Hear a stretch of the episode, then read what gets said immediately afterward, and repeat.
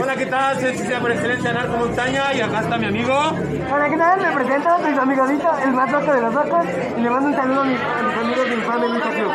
Cuídense, infames, viva Le Punk y cómprenme playera.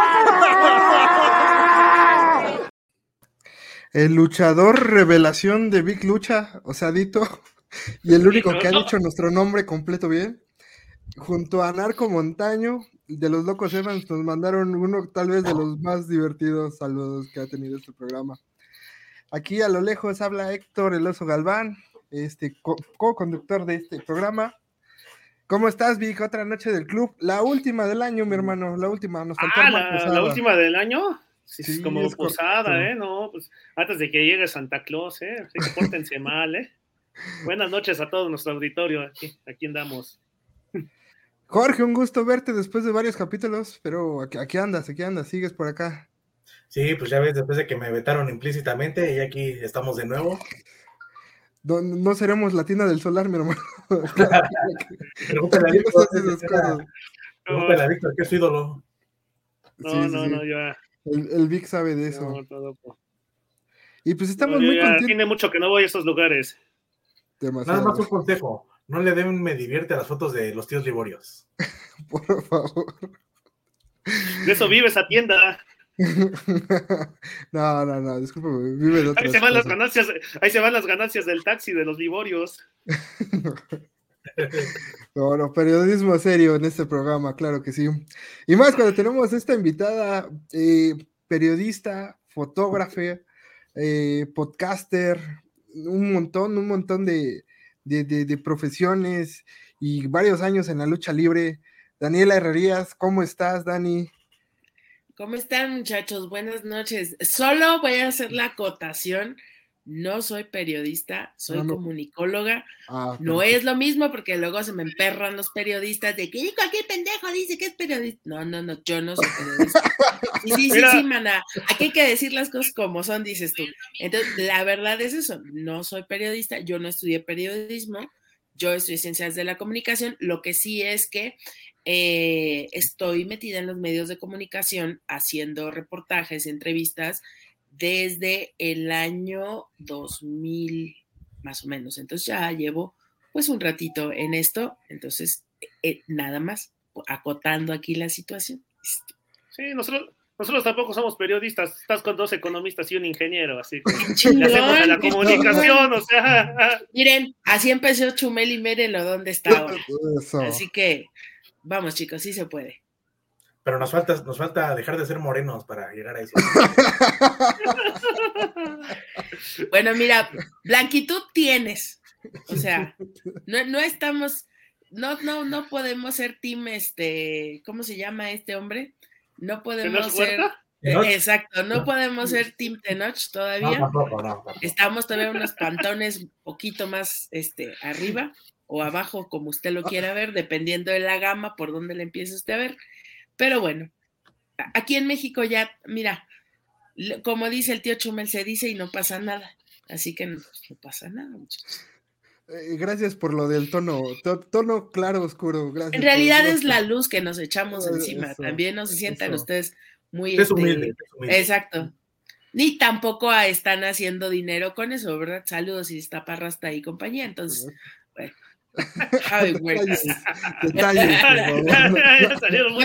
que, por cierto, que, no, e, que no era, que no fue uno de Sandro.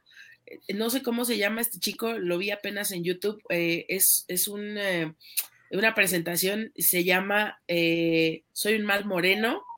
No sé, no sé cómo, cómo se llama el chico, Rodrigo, no sé. No puse atención al nombre, la verdad, pero está buenísimo el stand-up que hace y es muy divertido. Y literal así dice, soy un mal moreno. Entonces, es, es, es, el tipo de cosas que yo veo para divertirme y escuchar mientras trabajo. Eso, sí, Sandro, este, Ah, este comediante, sí, creo que Sandro es el de la talacha, ¿no? no, pero Sandro es el compa del Iztaparra hasta este güey que ah. les digo es otro, un chico más ah, joven que ellos. Es como nuevo, entre comillas, pero es, me ¿No gusta Sandro de América? comedia. No, no, no, ¿qué pasó? Estás ventilando durísimo con la edad, pero durísimo. No, no, no, ya. ya ese es un caso perdido. Eh, güey, o sea, tú y yo sabemos cómo murió Paco Stanley, güey, lo sabemos. Ah, sí, entonces déjalo ya ahí. Ya déjalo ahí. Pues. sabemos cuál es la, conformación inicial de las jeans, de las verdaderas jeans. Ya déjalo así, güey. No ocupas más. Ya, con eso es suficiente. Eh, este, bueno, es más, vimos crecer a la gente. Bueno, nos enteramos que Faye tenía más de 30 años, güey. Entonces, ya. ¿Ah, chico, tiene más de 30? ¿Que no sigue teniendo 20? No. Pero, Dani, si, Belinda puede tener, sigue teniendo 28, ¿por qué nosotros puede tener los años que quiera, güey, con esa cara y ese cuerpo, que haga lo que quiera la señora. Yo, también me, yo también me andaba tatuando. no entrabas en controversias ya. Por eso, detalles, detalles. Exacto, es que ustedes también todo quieren. No, no, no, no. Dani, un gusto tenerte aquí. Este, hemos empezado a ver tu trabajo y nos encanta cómo, cómo manejas todo esto. Pero platícanos, Dani, ¿cómo, cómo, ¿cómo entras al mundo de la lucha libre y no estás en otros planos más, con más caché? Pues fíjate que. ¿Por qué no estás en Qatar, no? ¿Por qué no estoy, por qué no estoy acompañando al hooligan a destruir a, José Ramón? Bueno, em, es una buena pregunta. La verdad es que en, algún momento cuando era pequeña sí soñaba como de pronto eh, trabajar en una editorial y hacer revistas y tal. Eh, fui una niña muy viajera, por decirlo de alguna forma. Este, en ese momento lo veía yo como una tragedia, pero ahora gracias a, que viajé por muchos lados, pues tuve como muchos... Em, como muchas referencias, muchos contextos distintos. Eh, la lucha libre, bueno, como les he comentado, trabajaba para, para ciertos medios de comunicación. Yo hice la carrera estando en Villahermosa, Tabasco, ahí en la Universidad Mundo Maya, ahí fue donde hice la carrera. Y en ese tiempo me incorporé a los medios de comunicación que había en Villahermosa, que eran periódicos, eh, también por ahí un poco de radio, estuve haciendo televisión también un tiempo. Imagínense, me voy a ventanear durísimo. Era un canal que se llamaba Canal 15 Universo, ni siquiera existía cable. Eh, y el director de ese canal era el papá de Vivi Gaitán. Vivi Gaitán era soltera. Ahí déjenlo. Ahí déjenlo ya. Ahí déjenlo ya. Entonces. Googleando, ¿quién es Vivi Gaitán? Exacto. Bueno, póngale micro shorts, Vivi Gaitán y platicamos después. Exacto, sí, muñecos de papel Vivi Gaitán, de nada, culeros. Pero bueno, el asunto es, ahí va, no se hagan, tampoco son tan jóvenes, por Dios. Entonces, bueno, el asunto es que em, en algún momento me mandan a cubrir, yo primero empecé haciendo corrección de estilo y realmente yo estaba totalmente alejada del mundo de las luchas, no tenía nada que ver. Me gustaba mucho la cuestión cultural y creo que en la canasta básica del mexicano van las películas del Santo, las de Capulina, las de Mauricio Garcés, ¿no? Como que tal, no, Las bueno, en mi, en mi infancia, sí, claro, bueno, o sea, todas las ficheras y Carmelita Salinas y el caballo, y, etcétera, etcétera. Entonces, bueno, yo no estaba como muy despegada de, este rollo setentero, porque yo nací en el 82, entonces todavía tuve como esa reminiscencia artística y cultural de los setentas eh, en cuanto a cuestiones de diseño, en cuanto a cuestiones de imágenes, y me gustaba mucho desde que era muy pequeña ver las películas del santo porque están viendo ya Vivi Gaitanes, que son de veras. Estoy viendo, eh, eh, estaba como me gustaba mucho cómo generaban eh, la cuestión de la atmósfera y los colores y lo que se lograba a través de, la, de, lo que se hacía con las películas de lucha libre, pero no solo las de lucha libre, también me gustaban mucho las de Mauricio Garcés, me gustaban mucho las de Angélica María, me gustaban mucho como estas películas como una especie como retrofuturismo en el que todo era muy, hoy lo vemos como kitsch, en ese entonces era como la concepción que tenían de, cómo sería el futuro en algún momento, ¿no? Entonces, pues bueno, em, insisto, yo empecé a trabajar en los medios, radio, televisión, prensa y tal, y en su momento, en algún momento, me mandan a cubrir una función de, de lucha libre ahí en la Plaza de Toros de Tabasco. Y me acuerdo perfectamente que esa vez llegó eh, el hijo del perro aguayo, iba Tinieblas Junior con su papá, con Tinieblas. Todavía me tocó ver luchar al señor. Y lo recuerdo perfecto porque en algún momento de la función comenzó a llover y entonces se hizo, imagínense el tendido de la plaza, todo lloviendo, la gente bajó, los luchadores empezaron a golpear entre el lodo, o sea, fue una cosa que yo no había visto nunca, porque yo no tengo esta historia de, yo de niña quería ser luchadora, mi abuelito me llevó a la lucha, no, no tengo esa historia, ¿no? O sea, no es, no es por ahí, yo no era fan de nadie, yo no me compraba máscaras, yo no me aventaba desde la litera, o sea, esa parte no la tengo registrada en mi ADN mexicano, no, el amor me vino después. Em, y entonces, bueno, básicamente así, así fue como llegué. Me impactó muchísimo ver ese espectáculo, pero me impactó mucho más ver a la gente cómo se comportaba. Y a partir de ahí comencé a ir más frecuentemente a los eventos de lucha libre en, Tabasco. Em, empecé a cubrir, iba yo a hacer las crónicas de las luchas y poco a poco eh, me fui como involucrando más y más y más y más y más hasta que eh, en, en Coatzacoalcos, Veracruz, estaba trabajando para otro periódico, yo casi buena parte de mi vida la hice en el sureste, eh, en algún momento pues me tocó el boom de Místico y ahí ya el director del periódico donde yo estaba, que era el Diario Liberal del Sur, el señor Gabo, eh, ve mis fotos que tomaba yo. Imagínense, era una Canon de, de mentira, ¿cuál Canon? Era una Sony DSC500, no que se me va a olvidar, era, era yo creo que más chiquita que mi teléfono, más o menos de este tamaño, y tomaba fotos de 4 megapíxeles. Mentira. Antes de esa tuve una Mustec de 4 megapíxeles, ya la DSC500 ya creo que tomaba como 8 megapíxeles, no sé, una cosa así espeluznantemente horrible. Pero eh, gracias a ese periódico empecé a hacer cosas de cultura, empecé a hacer cosas de, ahí conocí a los cojolites, que a lo mejor ustedes no saben ni quién chingados son, bueno, busquen el, busquen el soundtrack de la película de Frida, ahí salen esos güeyes. Bueno, pues esos güeyes andaban tocando en la calle y andaban haciendo todo este rollo cultural de los jaraneros que se hace allá en el sur de Veracruz. Y con una bandita que el día de hoy, eh, uno de mis grandes amigos, que es el señor Johnny Olan, tiene, dirige el festival de cine que se hace, un festival de cine que se hace en el sureste, que se llama Oro Negro. Bueno, pues con esa bandita empecé a hacer cine, empezamos a hacer cosas de documentales, empezamos a hacer cosas de eh, fotografía y llegó un momento en el que uno de los cojolites, se llama Noé, me habla y me dice, oye, ¿por qué no nos tomas las fotos para nuestro disco? Y yo así de, ¿qué? Y yo así de, no, no sé, porque, porque era yo una más de esa runfla de changos aprietabotones, o sea, los güeyes que traen una cámara y que no la saben usar, yo era una de esas. Entonces aquí me dije a mí misma, a mí misma no vales verga, entonces ponte a estudiar.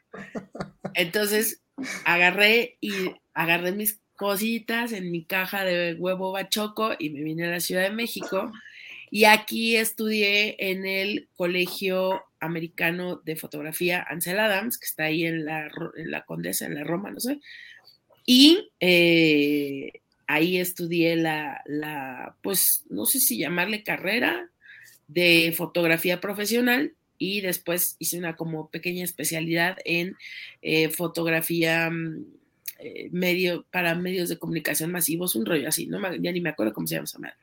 El caso que me aventé dos años ahí, eh, de todo el trabajo que yo había hecho ya previamente, ya tomando fotos, eh, me habló en algún momento, recuerden que esto que les estoy contando hace más de 10 años, el Internet apenas estaba como, como comenzando, no existía ni Facebook, creo. Eh, en su momento me hablan a mí de España, una página que se llama solowrestling.com, que creo que todavía la página sigue.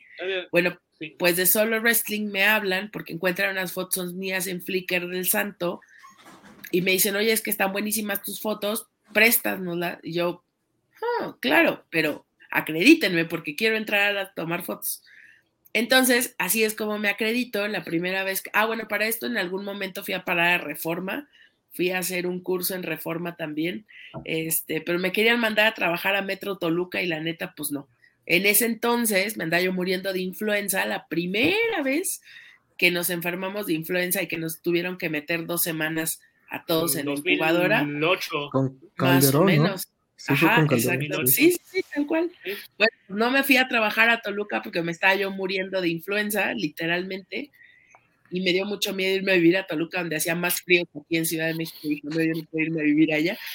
Y bueno, para no hacerles largo el cuento, em, comienzo a ir a tomar fotos a las arenas con mi super gafetito de solo wrestling, pero en ese momento conocí al señor José Mares, a, Black Terry Jr., y gracias a él logro entrar a Naucalpan y ahí es donde pues me empiezo a, aprender a tomar fotos realmente, ¿no? Sí en la López Mateo, sí en la Patlacón, sí en la Xochimilco, sí en en la Arenanesa, en la Budocán, en todas esas, ¿no? La que me preguntes, te la conozco. Los baños, sobre todo, también los recuerdo muy fielmente. Pero, este, ahí en Deportivo Oceanía también se armaban. Me tocó la etapa más chida de los perros del mal, supérenlo. Oh. Sí, la neta, sí. Me, imagínense, me tocó la presentación de los perros ahí en el, en la Magdalena Michuca, si no, si no mal recuerdo.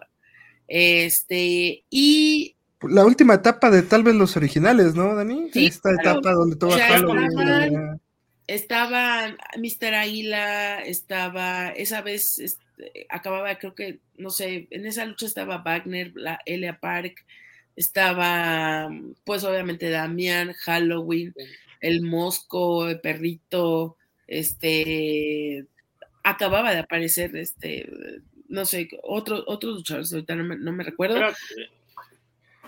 Era cuando los transmitía TBC Deportes, ¿no? Ajá, imagínense.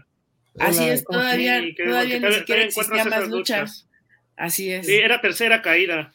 Rebelión de los perros del mal se llamaba, ¿no? Si no me equivoco. Así es. la rebelión creo que vino después, pero no, sé, no, estoy muy segura. Y pues bueno, eh, una cosa me fue llevando a la otra. Y en, en algún momento me, me dice Terry, oye, ¿sabes qué? Están buscando fotógrafo. Hay que recordar, yo estaba estudiando. Están buscando un fotógrafo para una revista que se llama 2 de 3. No sé si ustedes la llegaron a comprar, que hacía Editorial Televisa. Bueno, pues eh, meto mi portafolio, les gusta y me jalan para trabajar con ellos. Y así fue como empecé a ir a, a AAA a hacer las fotos en los eventos televisados para, para para la, revista. Y en su momento sale el fotógrafo que estaba, que es paisano mío también, se llama Sergio. Estaba Sergio ahí en AAA, sale por alguna razón que desconozco absolutamente, la verdad, honestamente. Y eh, pues a partir de ahí me jalan, me llevan, este, y me quedo ahí en AAA trabajando un ratito. Y cuando salgo de AAA, entro a una promotora que se llama Lucha Libre Real, que ya no existe tampoco. Y ya. Y a la par de todo eso, pues eh, he ido como, pues de alguna manera teniendo presencia o desarrollando proyectos desde el área cultural, desde el área de, pues cuando realmente, por ejemplo, la Mesa de los Márgaros, que creo que es uno de mis, de mis eh, proyectos favoritos. Digo, también Dices Lucha Libre, que ahorita les platico muy rápido qué es Dices Lucha Libre. La Mesa de los Márgaros nació en la pandemia justo y éramos gente que estábamos en lucha libre real, que nos extrañábamos mucho, que era el Doc Rivera, que era el doctor de la comisión, estaba Paulina y Daniela, que eran las chicas eh, real, estaba Will Mendoza, que era el anunciador de, de, lucha libre, ¿no? Lucha libre real que ahora es anunciador ahí en Capitanes, bueno, creo que en ese entonces ah, ya era también, este, mm, estaba un referí, este, Jonathan, y estaba quien más, ay, que no se me está olvidando nadie. Jonathan, el eh, increíble. Eh, Mister Increíble, por favor, aunque te tardes más. eh, alias, alias Chilaquil para la banda de. Alias Chilaquil para la banda. Así es Pues esa fue, si no me equivoco, la, la conformación, la primera, el primer, este, la, la primera línea de, de, la mesa de los márgaros. Después fueron saliendo y fueron entrando otros. Después se unió Manuel Méndez. En su momento llegó, se unió Pep Carrera, se unió Joaco Valencia.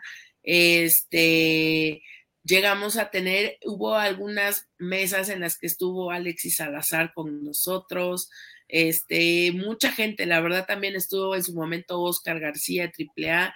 Éramos el único programa, eso sí te lo puedo decir, que tenía gente del Consejo y de AAA en las mismas pantallas, entonces era muy chido. Sí, este, podían hacer un padrísimo, ¿no?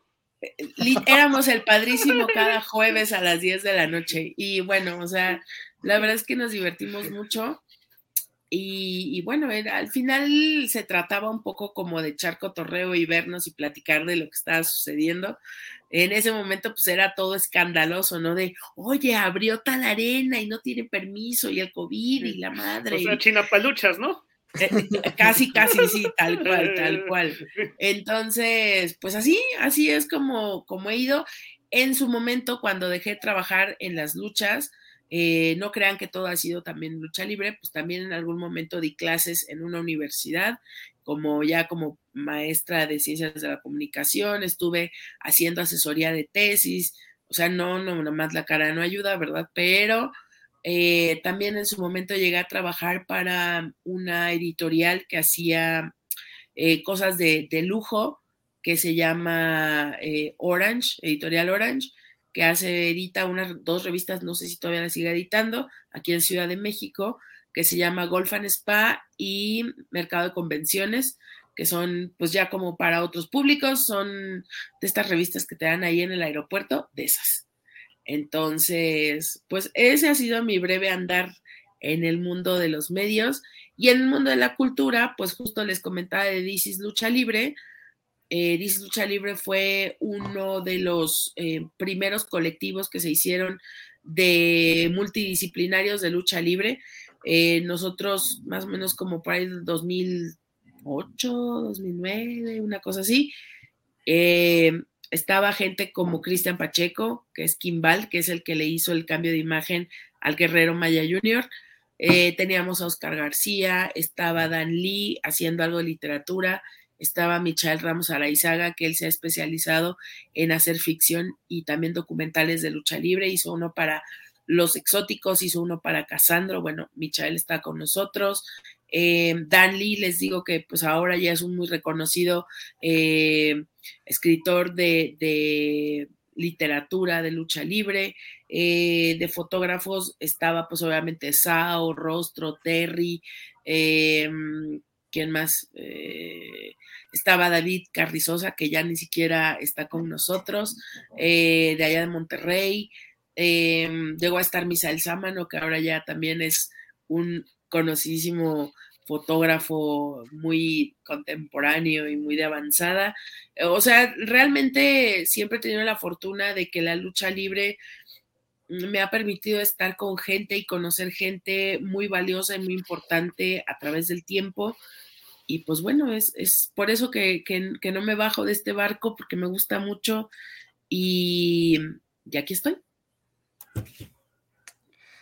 Justamente, Dani, bueno, ahí se ve que ya está como, como el amor a, este tema de la lucha libre. ¿Tú, ¿A ti te tocó fotografiar en Ring, en Ringside? Sí.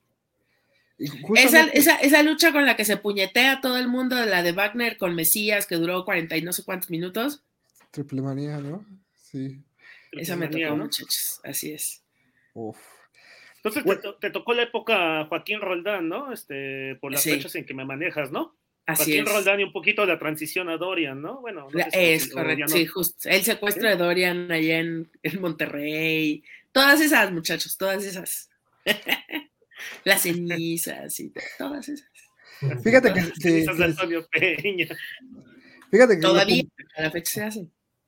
Fíjate que lo comentaba con, otro amigo fotógrafo, el buen Osvaldo Borja de, Fotos de Lucha, al cual le mando un saludo. Cuando tú entras ya estás ahí, te conviertes parte de la atmósfera de la lucha libre. Entonces, pues literalmente te metes al riesgo, ¿no?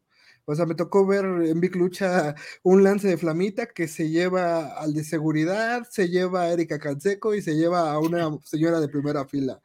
Me tocó estar en este, la función de Lucha Memes contra nuestros amigos de Este es Lucha y una evolución se llevaron al referee. Quieras o no, es un total riesgo estar ahí, ¿no? Allá está en el Rickside. ¿Te costó trabajo adaptarte tú que venías pues un tema más como de escritorio, como de fotografía, a, esta parte, Dani?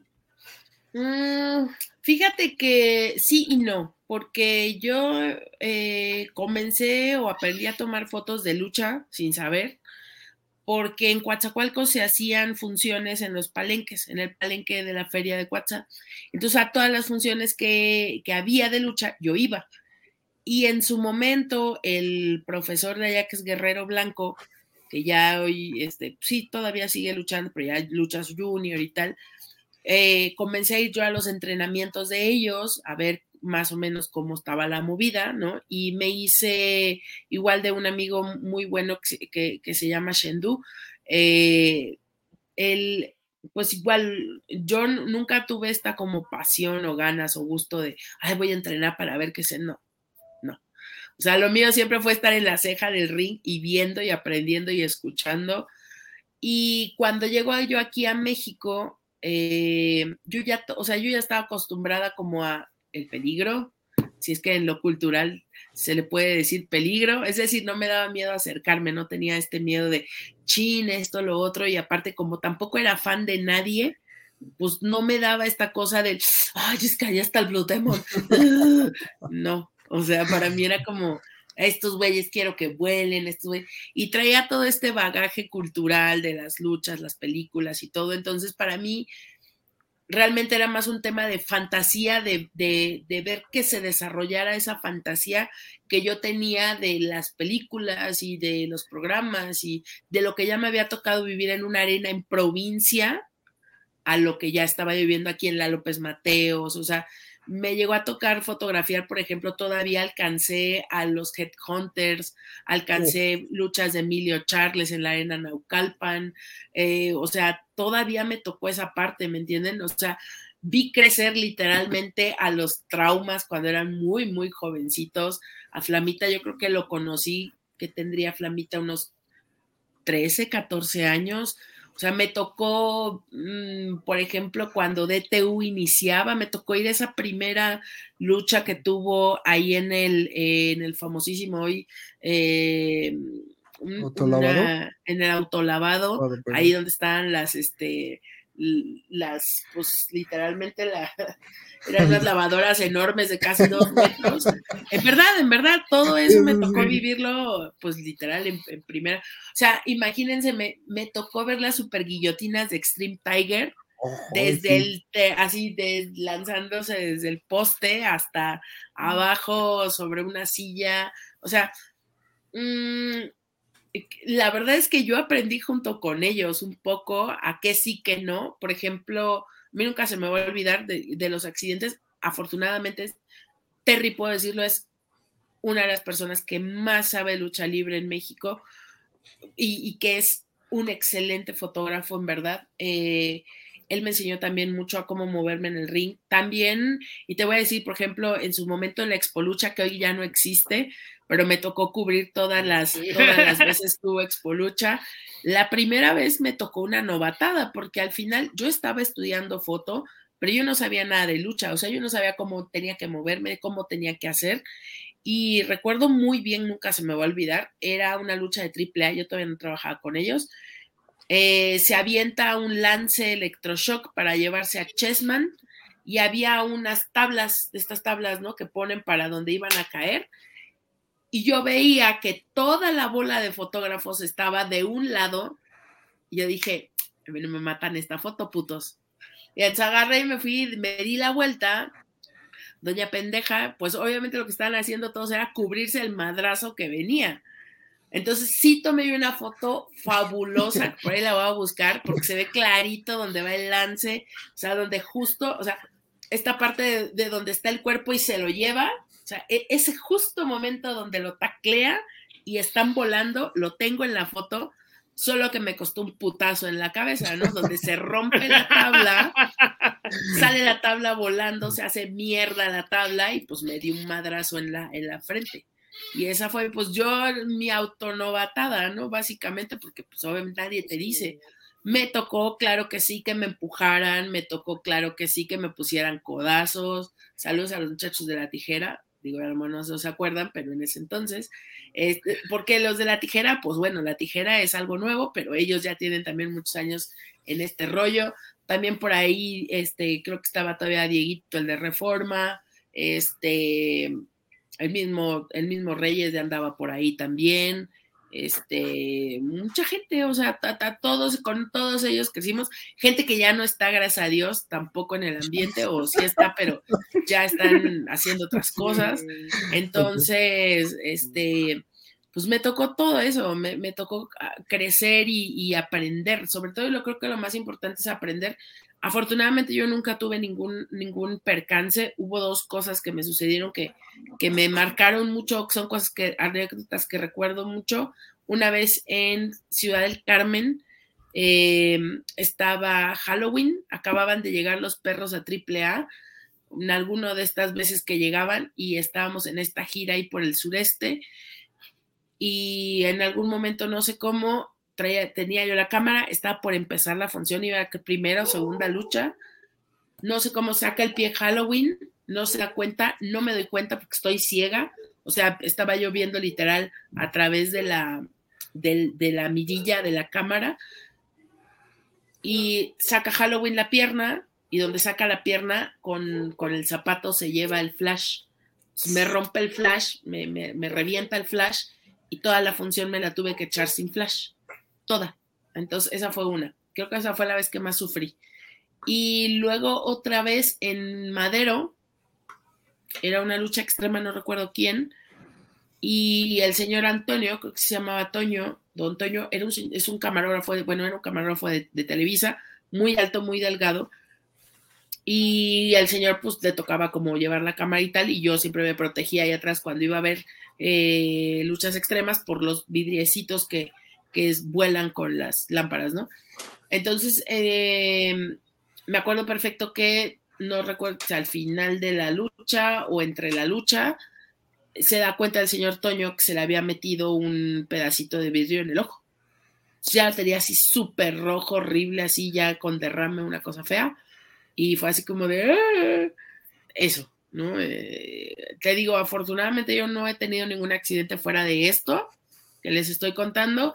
Lo que sí es que uno se hace adicto a esa adrenalina, a eso que se vive, eh, a esas emociones, pero, pero mucho más que las emociones son también todas las feromonas y toda la intensidad y todo lo que huele y todo lo que se vive y el de verdad, o sea, el olor de la de la ceja no tiene comparación con nada.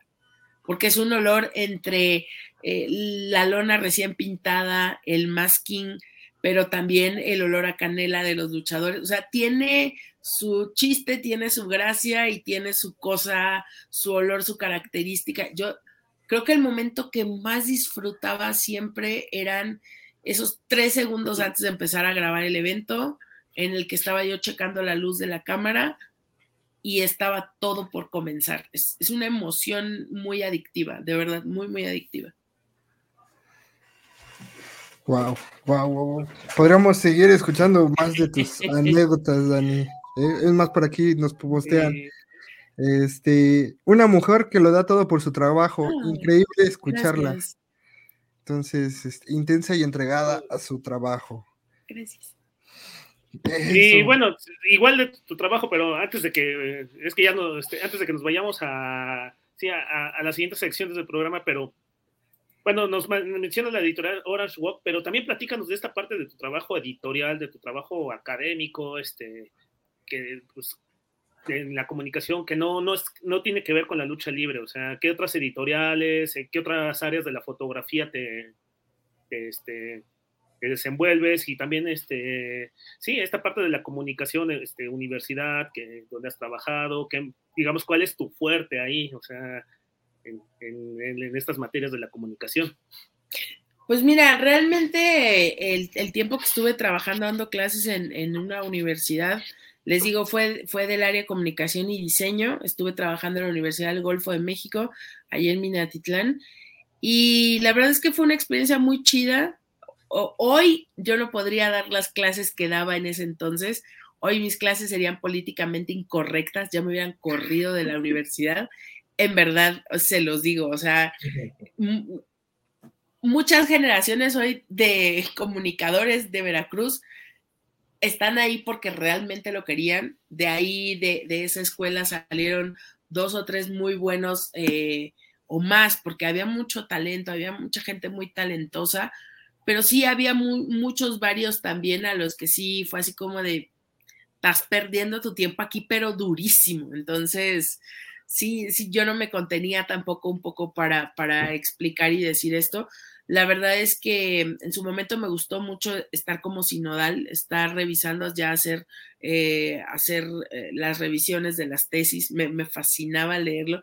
Obviamente hacía yo entripados porque ni siquiera ponían atención a la ortografía y eso me chocaba.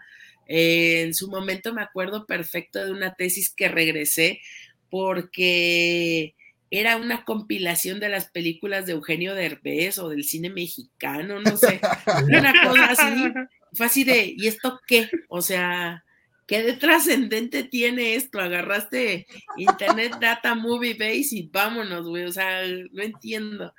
Pero lo disfruté mucho, disfruté mucho escuchar a, los jóvenes cómo, cómo entendían la comunicación. En ese tiempo, lo que vivíamos en Veracruz respecto a la mordaza, respecto a eh, los temas de política y seguridad estaba muy fuerte. Eh, aprendimos, por ejemplo, en algún momento, a lo mejor no les va a sonar, pero llegué a estar incluso en, una conferencia que dio Penilei Ramírez, que es una de las investigadoras de Univisión eh, del área de la política, enseñándonos cómo encriptar mensajes y cómo utilizar aplicaciones para que el gobierno, ups, para que no nos estuvieran como revisando o que no nos estuvieran pues cachando las conversaciones, ¿no? Porque al menos yo lo digo tan abiertamente porque yo nunca estuve metida en, este rollo, sí me gustaba la política, incluso en los, en la prehistoria del internet, literal, estaba yo en una, en una página que se llamaba Olganza Sinache, creo que esa madre ya ni existe, pero hacía yo columnas de política, en su momento también en el Novedades eh, de allá de, de, Coatzacoalcos tuve también una, una columna que se llamaba, eh, no recuerdo, eh, en esta esquina se llamaba, y yo juntaba noticias de lucha libre con noticias de política, me encantaba hacer eso. Este, otra cosa he hecho fuera de la lucha libre? Pues eh, realmente eso, el tiempo que estuve ahí trabajando para, para Golf and Spa fue muy padre. Viajé mucho con ellos, viajé mucho, hice cosas loquísimas. En algún momento me tocó cubrir el Salón de la Alta Relojería aquí en Ciudad de México.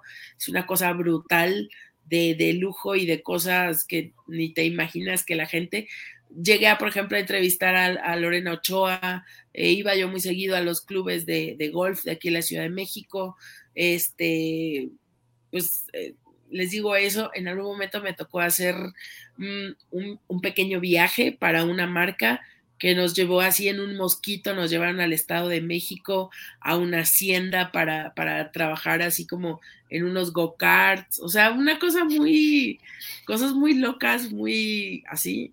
En su momento también me tocó estar trabajando, por ejemplo, cuando estaba en televisión. Imagínense, todavía existía al fin de semana. Mucha gente ni va a saber qué mierda es al fin de semana.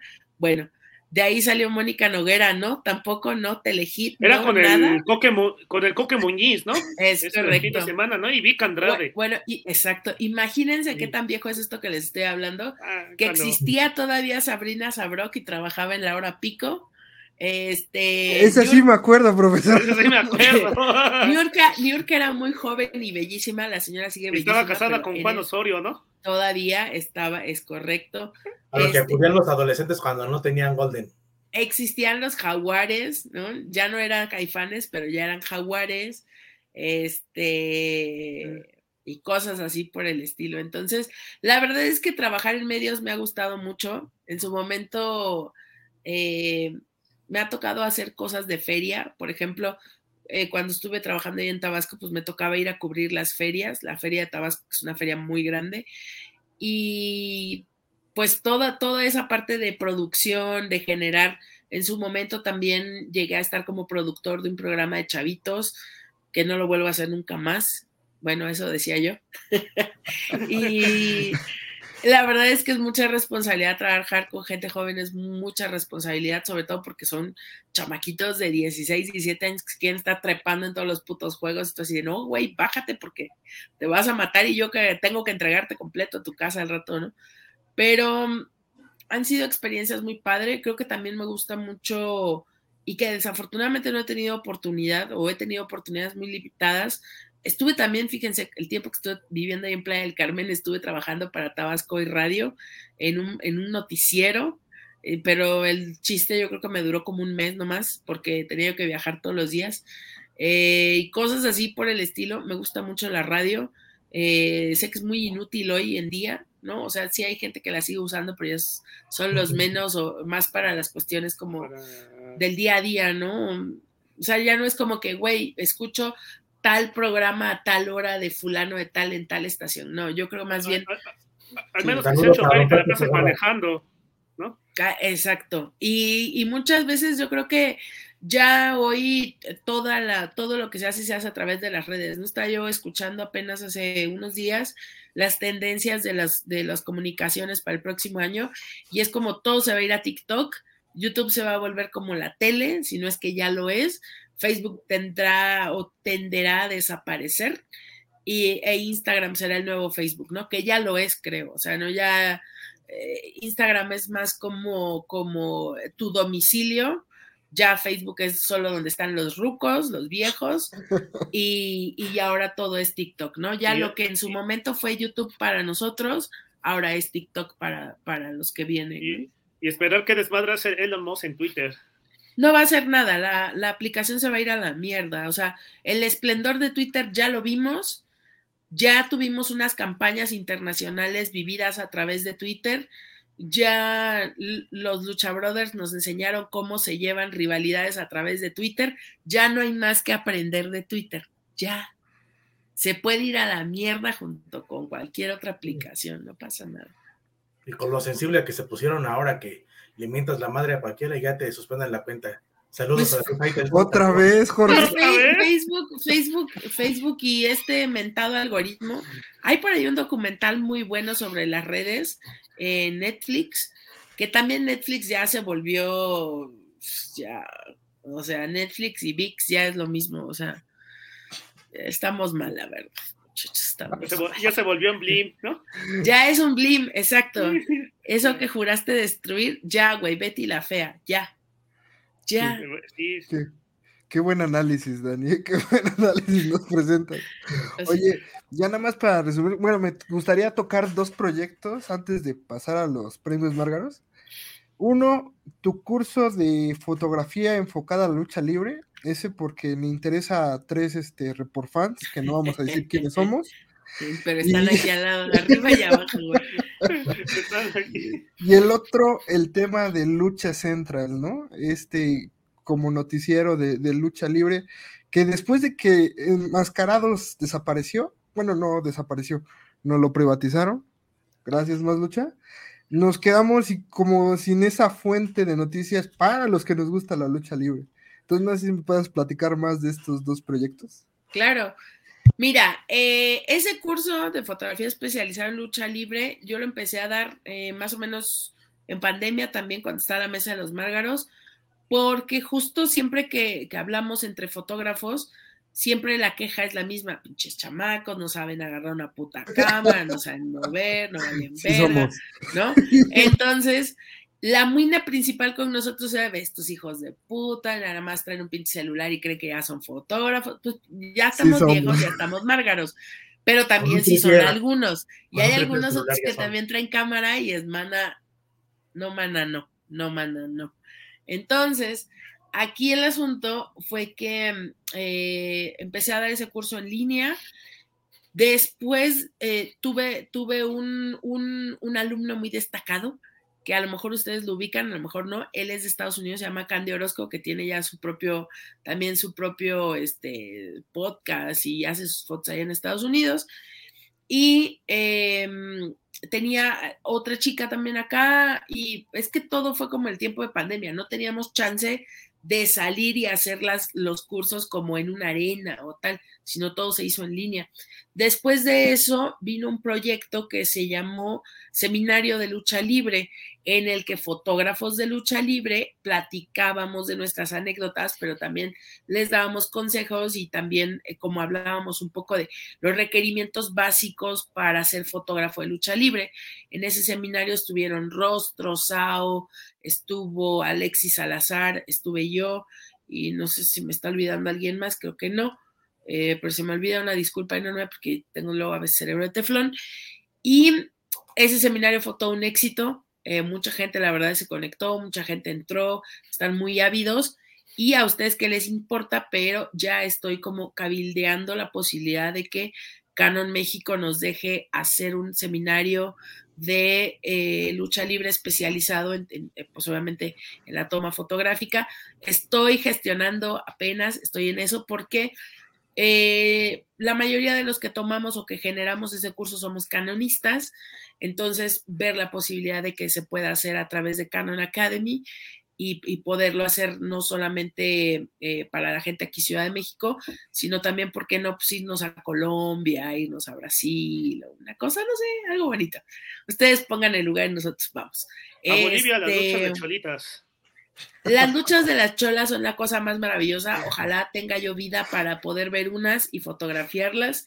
Yo sería la más feliz. Sí, sí y sí, dijera mi amiga la burrita burrona.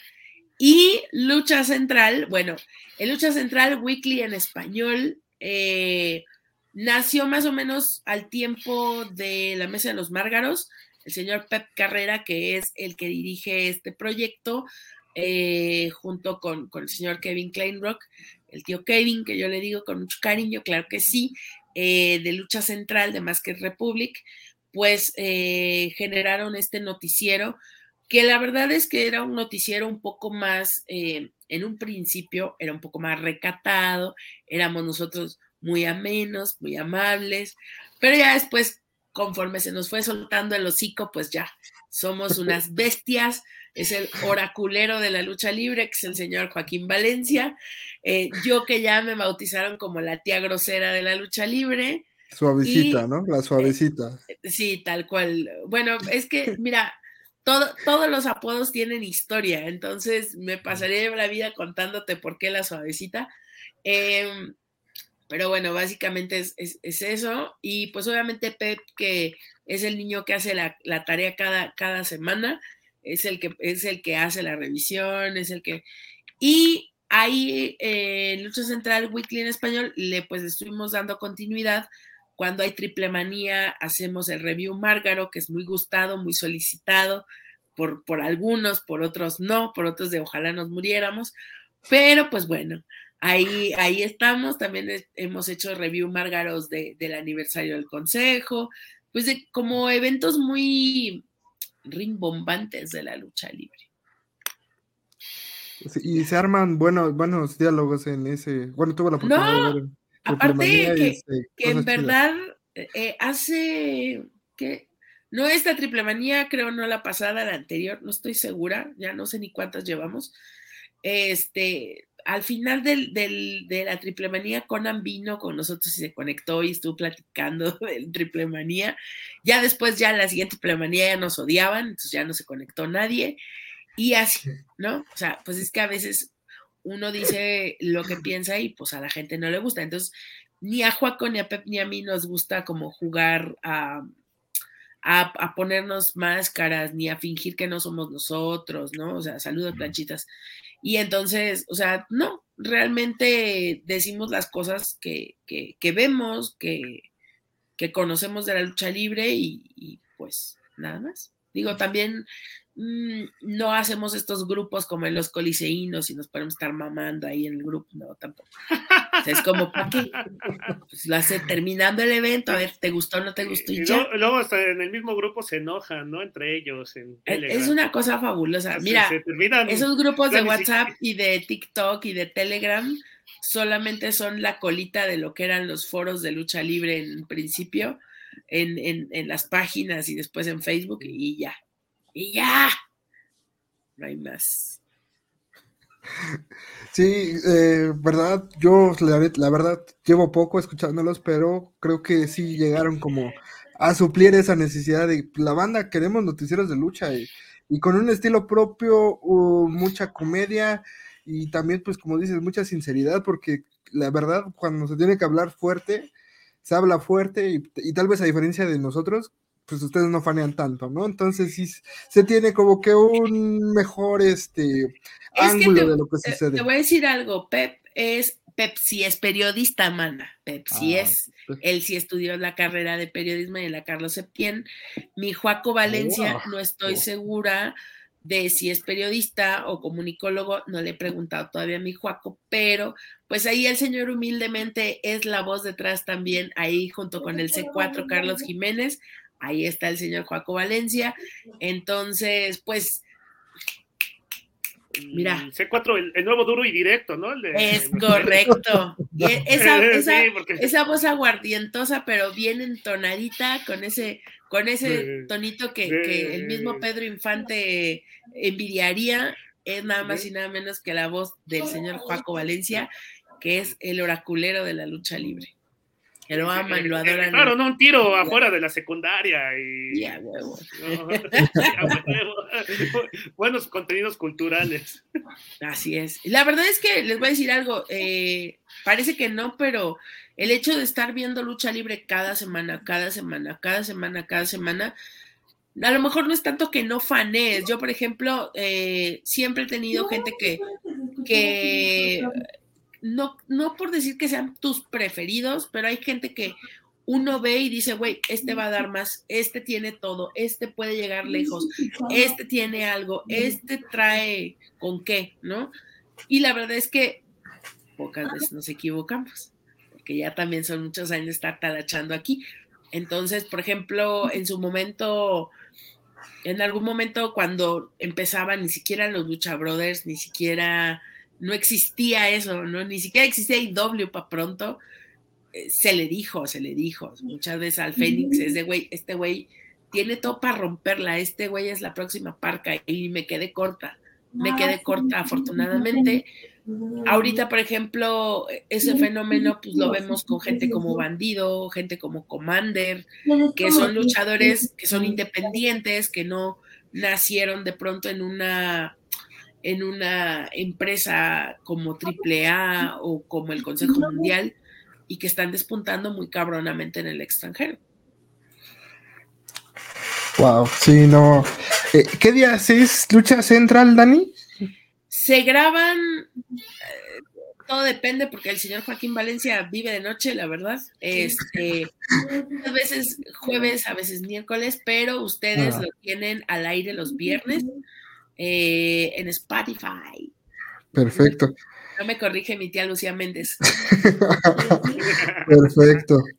Pues bueno, del, lado técnico, que es lucha central, regresamos al lado rudo de Dani Herrerías la mesa Marga tienes, vas a presentar lo que serían los premios Márgaros, unos premios pues, muy curiosos, muy este, llamativos, en el cual pues los eh, mismos aficionados son los que van a poder este, votar en las diferentes categorías. Unas categorías muy llamativas como es peor luchador, peor luchadora, peor promotora, peor lucha, peor evento, peor pareja, peor tercia, peor agrupación, peor rivalidad, peor narrador, que mm, por favor no, no, este, no, no, no nos pongan ahí, peor extranjero, peor historia, peor equipo, funa del año, pelea de inválidos, es así, no sabría ni qué decir. Peor por fan, por favor, público que nos está viendo, no voten por nosotros. Este, o sea, sí somos report fans, pero no somos los peores Bueno. no, definitivamente no lo son. No estaría yo aquí si fuese de esa manera. Oh, bueno, Dani, ¿hay algún premio en efectivo? sí, si no para, para ver todavía, no, todavía no. Son como las, las, las, frambuesas de oro, pero este, aplicados a la lucha libre, ¿no? Míralo, claro que sí. Mira, eh, justamente, bueno, los premios Márgaros nacieron porque en su momento los, los premios de lucha central eh, son los premios que, que digamos que eh, reconocen el esfuerzo y lo más bonito de la lucha libre durante todo el año, pero teníamos nosotros en la, mecha, en la mesa mucha mierda que tirar todavía, entonces era como de, güey, así como existen los Oscars y existen los Razzies, nosotros queremos ser los Razzies de la lucha libre, entonces básicamente eh, así nacieron los premios Margaret, creo que este ya si no me equivoco, es el tercer año que estamos haciendo ya los premios Márgaros. Y la verdad es que la gente se divierte mucho. Hay mucha gente que, que se mamonea y no nos ve en vivo, pero las reproducciones que tenemos por repetición están súper mamonas, porque al final son cosas que la gente la gente sabe y, y, hay una frase que tenemos muchas veces que es, pues el que entendió, entendió. ¿Qué quiere decir esto? Pues el que está metido en el pedo sabe para quién va la pedrada, sabe para quién es el chiste de doble sentido, recuerda qué sucedió en tal evento, entonces de ah, huevos, se están burlando de tal cosa. Entonces se hizo como Exacto, tal cual, así, tal cual.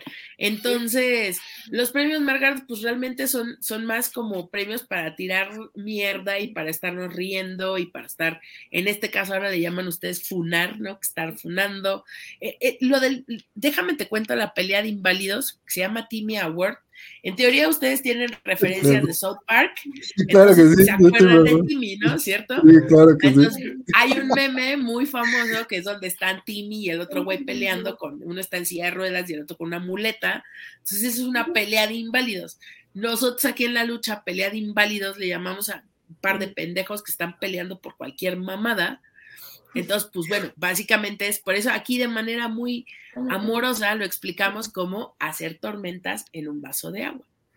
Entonces, ah, bueno, y es que aparte tengo que decirles que no venimos solos, como dice ahí el, eh, como dice una parte de ahí de, de, la invitación de los premios, se une con nosotros el, el que monito malvado, que es el que mantecas, y se une también con nosotros el grupo rancio de lucha libre, que son eh, pues la verdad los que han puesto la nota este año en cuanto a la FUNA. Y la verdad es que yo me divierto mucho con las publicaciones, me divertí, no, o sea, este premio de Tío Liborio del año queda institucionalizado a partir de este año, porque siempre hemos sabido de los acosadores de luchadoras y acosadores de decanes, pero este año también nos dimos cuenta de que hay acosadoras de luchadores y acosadoras de, de otro tipo de, de gente, ¿no? Entonces, pues ya también se le tiene que reconocer a esta parte de la fauna que siempre ha existido. Antes se les llamaba areneras, ¿no? Pero bueno, la tía Liboria es una cosa distinta, porque una tía Liboria es, es que acosan al luchador, no se lo cogen, solo lo acosan, ¿no? Entonces la arenera, la arenera sí, sí, sí se lo pasa a andar merendando, ¿no? Como las la, grupos la, liboriano, exactamente. Entonces, e, es, es la cosa. Dani, para redes sociales, ¿podrás regalarnos una invitación al público para este viernes para que vean los premios Márgaros en tu canal?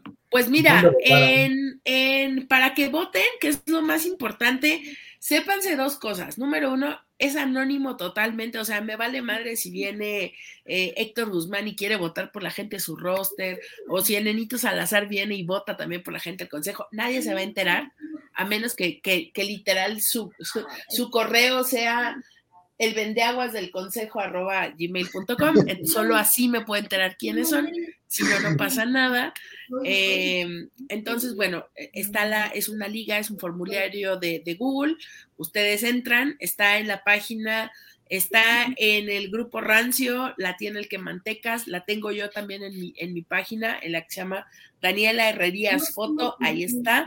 Eh, también está en, en en Twitter, en mi arroba Dani Herrerías, ahí lo pueden encontrar. Eh, déjenme ver si lo tengo aquí a la mano y se los pongo ahorita en el.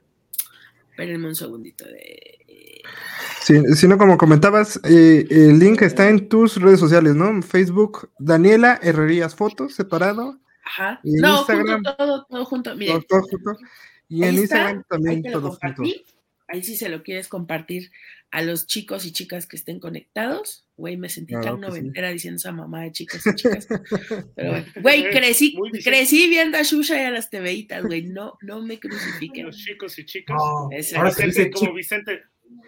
Ahora, se dice chicos, ¿no? para que nadie se ofenda. Exacto. Sí, no, yo no agarro chichis. Bueno, a menos que vengan y me las embarren, pero yo no. No tengo esa costumbre, muchachos. La verdad, no, no, se, las ando manejando. Discúlpenme. Por, eso, por eso. qué, fuerte, qué fuerte, qué fuerte. Entonces, este viernes 23 de diciembre, 9 de la noche, Dani. Así es, eh, vamos a estar transmitiendo muy seguramente a través de YouTube Todavía no estoy segura de si, si no tengo mucha idea cómo, cómo será. Ya les haremos llegar el, el, link. Lo más seguro es que sea a través de la Mesa de los Márgaros.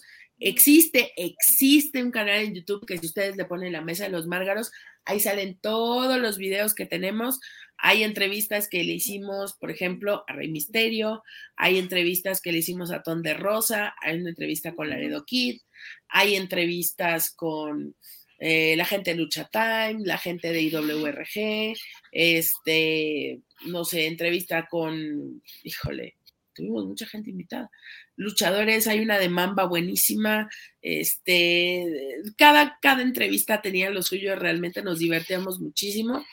Entonces, vayan a YouTube, le ponen la mesa de los márgaros y ahí seguramente el viernes estarán, estarán viendo en vivo esta transmisión. Y pues obviamente están muy invitados todos ustedes. Nomás cabemos 10 en la emisión de, de StreamYard, pero pueden participar también la gente que está aquí, ahí con su bonito comentario.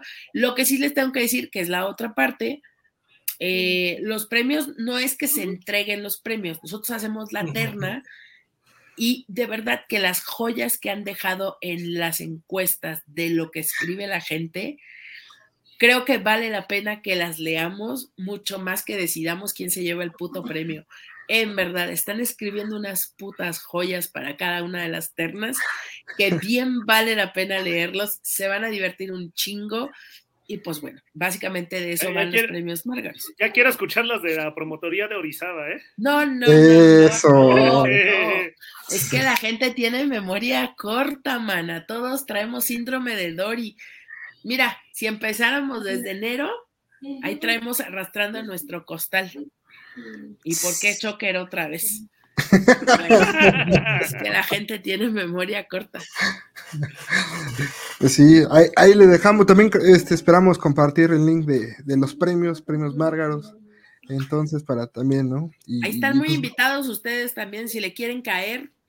Ahí les pasaré. Miren, normalmente lo que hago es cuando, cuando ya van a hacer los premios, a la gente que sé que le gusta el desmadre y que están entrados, les comparto el link y ya. A veces se conectan un ratito, a veces se conectan 5 o 10 minutos, a veces se conectan más.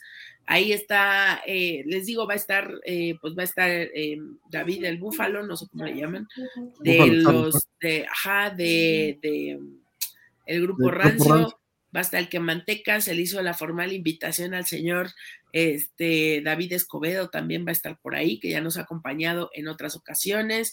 Eh, pues obviamente esperemos que esté en el Juaco, que esté Pep, que no, que no les gane la hueva y que se puedan conectar. Y pues los que vayan cayendo, les digo, están ustedes cordialmente invitados, quien llegar a bufar también, porque la verdad es que se van a poner muy, muy buenos.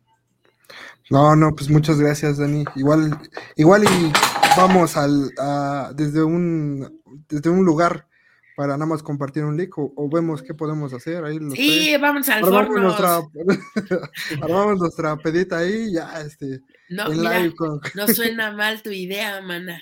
No suena nada mal. Mañana lo platicamos. Yes, yes, creo que yes. Eso. Sí, mira, no es mala idea. No lo había pensado, pero. Fíjate que queríamos unirnos a la fiebre de los premios, justamente, pero creo que hay otros medios especializados que lo hacen mucho mejor. Entonces, pues la verdad, dijimos, no, no, creo que no, creo que aún no estamos listos para este tema, pero sí queríamos entregar un premio muy de nosotros, porque ves, este, es, este show lo hicimos nosotros, ¿no? Un fans de lucha libre que no teníamos ni idea de cómo hablar, pero dijimos, hay que hacer un podcast. Entonces, Dani, te vamos a pedir la ayuda de dar el premio al momento infame del año. Te voy a ¿Por qué el hijo de vikingo otra vez? Ay, de veras. Pero, pero no para meternos en detalles, te voy a spoiler. Todos nuestros invitados, incluyéndote tú, eh, responden una pregunta icónica. Esta pregunta es: ¿Cuál es el momento infame eh, dentro de la lucha libre que has tenido, no? ¿Cuál es tu momento infame? Entonces, el, el team recapiló los tres mejores momentos y te vamos a pedir tu ayuda, Dani, a que nos des un ganador para cuál es el momento más, más chido de, de, todos los invitados que hemos tenido. Entonces, ¿te rifas, Dani? El infame del infame, échenle, échenle. Denle, denle. Eh, eso. Entonces, los nada más que también te voy a pedir imparcialidad porque uno de ellos es este era uno de tus chavos, entonces este, pero yo sé que como buena profesionista, Dani, eh, vas a ser este ¿cómo se dice? Clara, ¿no? Clara como el agua. Claro, por supuesto, siempre. Pues bueno, eh, pues bueno, muchachos, los dejo con los tres momentos infames, los mejores tres momentos infames del, del año 2022. Ancla, Ex Devil Junior y Anarco Montaña. El de Ex Devil es un poco largo, pero vale la pena. Creo que no, no, no, encontré la forma de resumirlo. Pero bueno, entonces, ¿están listos, chavos? Dale, dale, dale, dale. dale.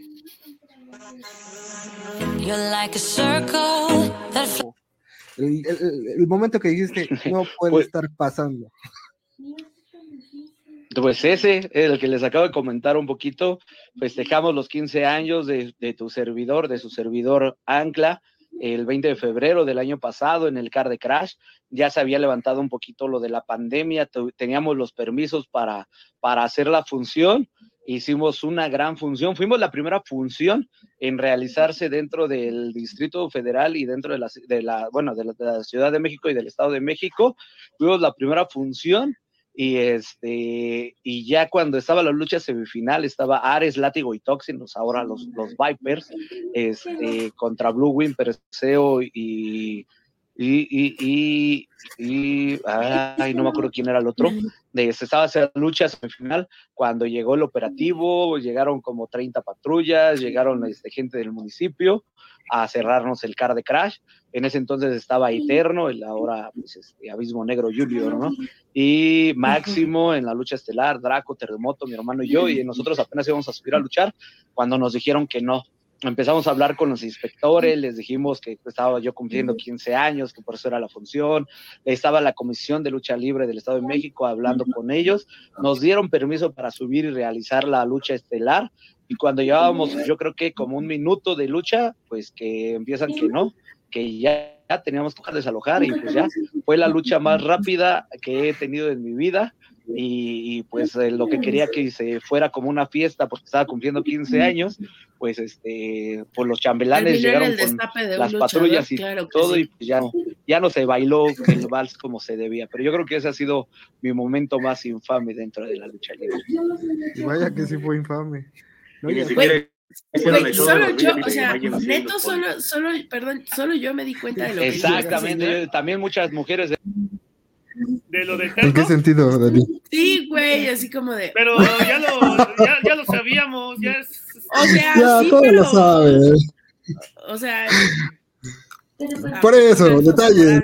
Bueno, dale, dale, dale. Emocionadas, ay, los policías, pero pues digo, ya sabrás cómo estaban los policías, o están los policías municipales de aquí del municipio, entonces no, no se emocionaron tanto hasta eso. Ya era la versión de Blim. Oye, pero, pero por la cantidad de policías. Exactamente por la cantidad de policías ni cuando agarraron al Chapo, mi hermano, ¿no? O sea, yo creo que sí dijeron, ay, es una función de policías, tenemos que ir todos. Una vez subimos a luchar sin máscara, mi hermano y yo. ¿Pero fue reemplazo o se olvidó? Y te va, y no tiene mucho, no tiene mucho realmente, ahí te va. Y este, no voy a decir nombres para no quemar a ninguna, a nadie, a nadie. Pero fuimos a una función, se, se, rentó una función para, este, para, eh, ya sabes, las campañas políticas, eh, lo que yo llamo, este, lavar dinero sin que se vea. Eh, nos rentaron para una función junto con otra promotora y pues se les habló a varios más luchadores, pero nadie llegó. Bueno, ahí te va, mira, no, no me voy a, no me voy a ir tan largo. Ese día teníamos una función en otro estado. Eh, ¿Diré el estado? Sí, porque nadie sabe cómo, nadie sabe, nadie sabe, nadie, realmente nadie sabe porque nadie estuvo allí. Entonces, no, no es un pueblo que está por Chalma. Malinalco. ¿Sí es Malinalco? Sí. Sí, sí, sí, Malinalco. Por Malinalco, pues. Este, nos mandan una ubicación, pero hace cuenta que para esto me mandaron como 10 ubicaciones diferentes. Y en la noche de, o sea, en la madrugada ya, yo ya estaba dormido para, porque nos teníamos que levantar temprano para irnos. Me llega el mensaje de mi amigo, me dice, oye, ¿qué onda, amigo? Esta ya es la ubicación. Ah, ok, va, ya llegamos en la mañana. Eh, llegamos y eh, no se vea nuestro carro, entonces le pedimos el carro a mi papá, eh, pero mi papá tenía un problema con su carro y nos dijo, no dejen el carro en bajada porque no sirve el freno de mano, y si lo dejan en bajada le ponen una piedra. Ah, ok, está bien. Y llegamos y en donde nos marcaba el Maps, era una subida, pero una subida como en Bob Esponja, cuando tiene que subir en 90 grados. así. Y haz de cuenta que era de esos caminos en el que son justamente el espacio para que vayan las llantas del carro y un hueco en medio. Y lo demás, barranca. De un lado barranca y del otro lado la muerte. Entonces, pues dijimos, pues si es allá arriba, pues vamos allá arriba. Pero a medio camino pensamos como de, oye, pero pues el camión con el como sube o sea, y ya íbamos tarde, aparte de todo. Entonces dijimos, mm, sí será para allá, sí será buena idea, pero cuando pensábamos que si era buena idea o no, ya íbamos a medio camino y a tres cuartos del camino ya no sube el carro. Ya no sube el carro, el carro sin freno de mano en la pendiente de 90 grados. Y este, pues bueno, nos tardamos como una hora, tal vez dos horas sacando el carro de ahí. Hubieron dos momentos en los que el carro casi se vuela a la barranca y yo me, porque ni siquiera era línea recta, eran como 20 curvas con la muerte asegurada. Yo me puse detrás del carro. Yo estaba empujando el carro detrás. Dos veces sentí que el carro me, ya se iba para el voladero y me prefiero mil veces que me caiga el carro encima a explicarle a mi papá que se fue su carro al de verdad que fueron dos veces en las que dije, ya, el carro ya se va a ir, ya se va a ir el carro, ya no hay otra forma. Después de dos horas de estarle poniendo piedras en las llantas y maderas, lo logramos sacar con las llantas quemadas y todo eso, salió, afortunadamente salió, y no era ahí la función, ahí no era la función. Y para todo esto, dijimos, ah, ya va a ser un, un, viaje a un pueblo mágico, vamos a luchar, vamos a llevarnos al perro, pobre perro, no sé cómo no sé, un deshidratación o de estrés. El perro estaba a dos de, nos veía tan preocupados que estaba a dos de, no, pues yo les ayudo a empujar también tantito. y no era ahí y no había señal. Entonces dije, ¿sabes qué? Vámonos o vámonos a acercar al centro del, pueblo, donde sí haya señal, y vamos a preguntar dónde fregados es la función. Y nos acercamos tantito y de repente, ¡pum!, nos llegan mensajes y nos llegan ubicaciones a mi mamá, a mi hermano y a mí. Y un mensaje de, es en esta, es en esta. Y yo le mandé un mensaje a, uno de estos chavos y le dije, ¿sabes qué, carnal? No creo que la armemos. Nos fue el carro al voladero casi, eh, ya tenemos las llantas quemadas, no sé pero eh, íbamos con nuestro profe, con Golden, y nos dijo, pues ya estamos aquí, ya vamos a la función. Eran, de ahí todavía eran como 50 minutos. Fue como de, órale, pues ya, pues ya qué. De todas formas, por ahí creo que teníamos que pasar para regresar. Entonces, pues ya, nos fuimos, llegamos, apenas iba llegando el ring, lo estaban armando ellos, eh, mira, para no hacerte cuento largo, fue horrible, no había nada en el pueblo, había un solo lugar para comer, que ha sido el peor lugar en el que he comido en toda mi vida, pero eso me pasa por retar a Dios. Porque no había muchas opciones de comer y dije, bueno, pues voy a pedir un caldo de pollo, ¿no? Tiene, tienes que estar muy mal para que un caldo de pollo no te salga bien. Desde adiós. Y, la comida, comida en toda mi vida. Y pues, ya es como de ya nos llamaron de ¿sabes Ya vénganse, ya va a empezar las luchas. ¿Todos? ¿Y todos? No, pues es que ya nadie quiso venir. ¿Cómo crees que nadie quiso venir? A estos chavos también les fue mal, la verdad. En medio camino los quisieron asaltar, secuestrar como tres veces, los quisieron bajar del carro, volar del camión. No, no, no. O sea, nosotros nos quejamos y ellos también. Y fue como de, mira, te fue igual de mal que a mí. Ahí muere. Y este, pues somos todos. Y bueno, que entonces pues nada, subimos una lucha y no es que vendimos tres, no, vendimos cuatro luchas. ¿Cómo crees cuatro? Somos cinco. Pues es que vendimos cuatro luchas, ¿qué hacemos? bueno, va, ahí te va. En la primera lucha, un mano a mano de mi hermano contra este otro chavo. Órale. En la segunda lucha se echan un mano a mano, este, los otros dos que estaban. Y en la tercera lucha, este, nos aventamos un triangular, este chavo, mi hermano y yo. Órale. Y en la lucha estelar nos aventamos dos y dos, y ya el otro descansa. Va, vámonos. Pero como, como era vendida, pues no podíamos enseñar que éramos pues, los mismos luchadores, ¿no? Entonces le hicimos de alebrije, o sea, con las botas de uno, las mallas de otro, en short, en calzón, con máscara. Y para la lucha estelar ya habíamos usado todo nuestro equipo. Entonces yo tenía un, un calzón y una botarga y dije, con esta me voy a quitar la máscara y voy a subir a luchar sin máscara y mi hermano también. Subimos como Juanito Alimaña y Pedro Navajas contra, no me acuerdo cómo se llaman los otros dos. No, tiene mucho. La gente de Malinalco ya no conoce. de nuestros invitados, que, ¿cuál dentro de tu trayectoria en la lucha libre, en México, en España, en Chile, cuál ha sido tu momento más infame? Y por infame, pues es este, algo chistoso, algo chusco, algo bizarro, algo que dijeras no puede estar pasando. Eh, en una lucha contra Chulo, que era mi mejor amigo luchístico y eh, miembro de los anarcomonjones. Tuvimos una lucha de saque.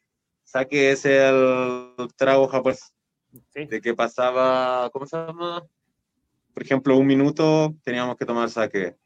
Pasaba otro minuto, saque, saque. Luego eh, terminaba la ronda de saques, que eran creo de 10 y empezaba recién la lucha. Ahí se la pueden buscar en YouTube, no sé. Pero en un momento sentí de que mis pantalones ya estaban abajo, yo solamente con mi culito al aire. y Guanchulo introduce unos inciensos en mi culo. Eso fue lo más. Perdón. luchístico. No, eso sí, eso. Eh, Anarco, creo que